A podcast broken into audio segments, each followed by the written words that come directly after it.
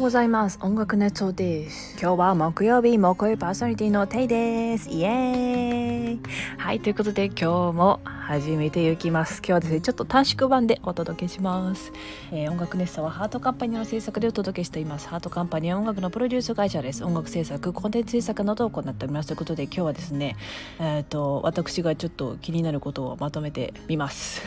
まとめてみせます。ということであのねあのクジラの鳴き声って聞いたことありますか？そうなんか YouTube とかでもねこうたまに動画があったりするんですけどあのクジラのね声がどのくらい遠くまで届いているかっていう動画がちょっと SNS でたまたま流れてきてあのねなんか想像よりもとんでもない遠くで会話がをしているっていうのにちょっと驚いたのであのちょっとねまとめてみようかなと思いました。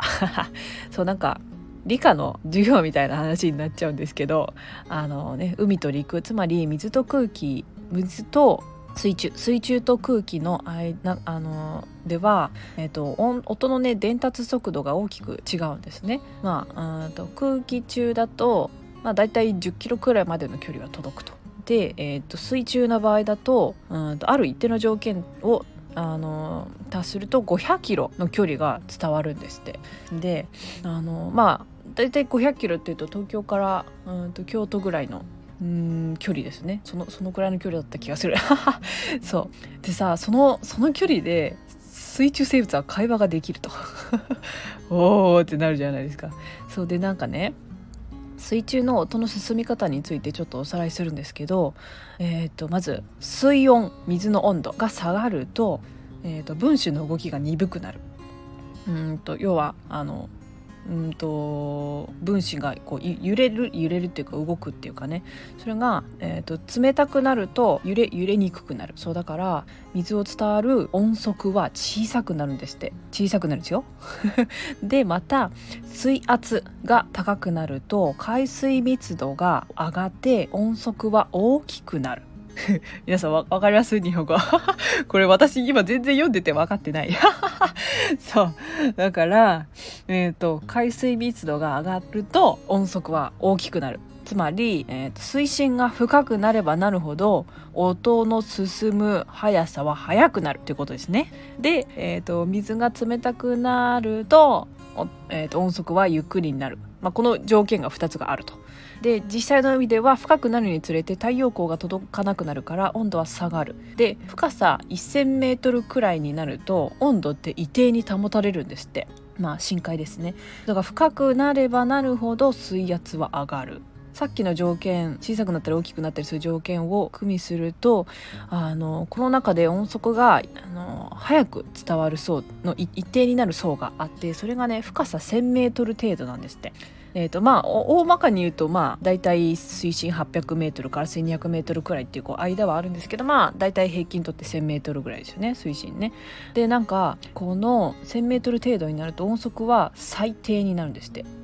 で最低になるから音速はこの最低になる層を出ようとするとこのねなんか層の境界があるんですってそうだから最低のラインのどうしても境界がある。でそれよりも早く動く。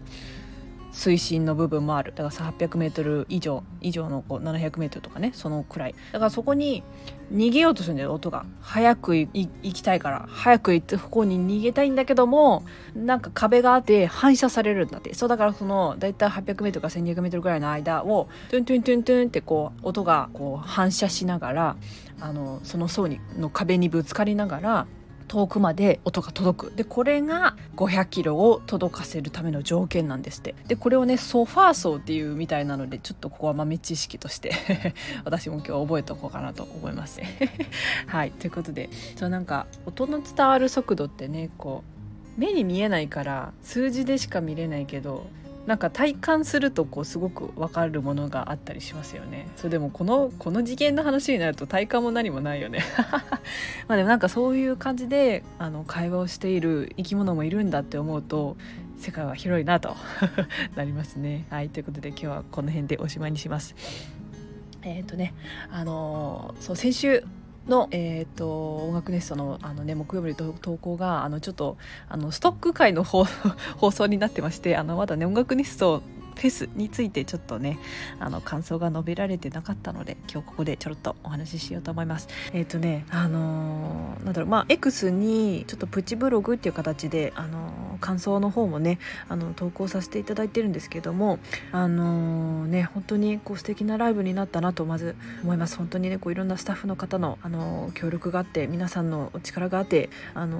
無事に終えることができたライブになったとなったと思います。本当にありがとうございます。でねあの須藤さんと島宮さんからなる須藤宮のねあのデュオの公演があったりタイムカプセルオーケストラのねあの演奏があったりとこう音楽もすごく楽しかったですし何よりもこうやっぱり私がすごくすごいなって思ったのが皆さん本当にトークが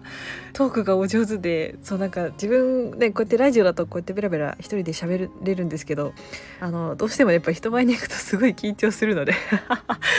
なんかねそれがすごく伝わっちゃったかなとかって思いながらでもかなりねこう楽しみながら。でもねもうぶっちゃけ何喋ったか全然覚えてないんですけど。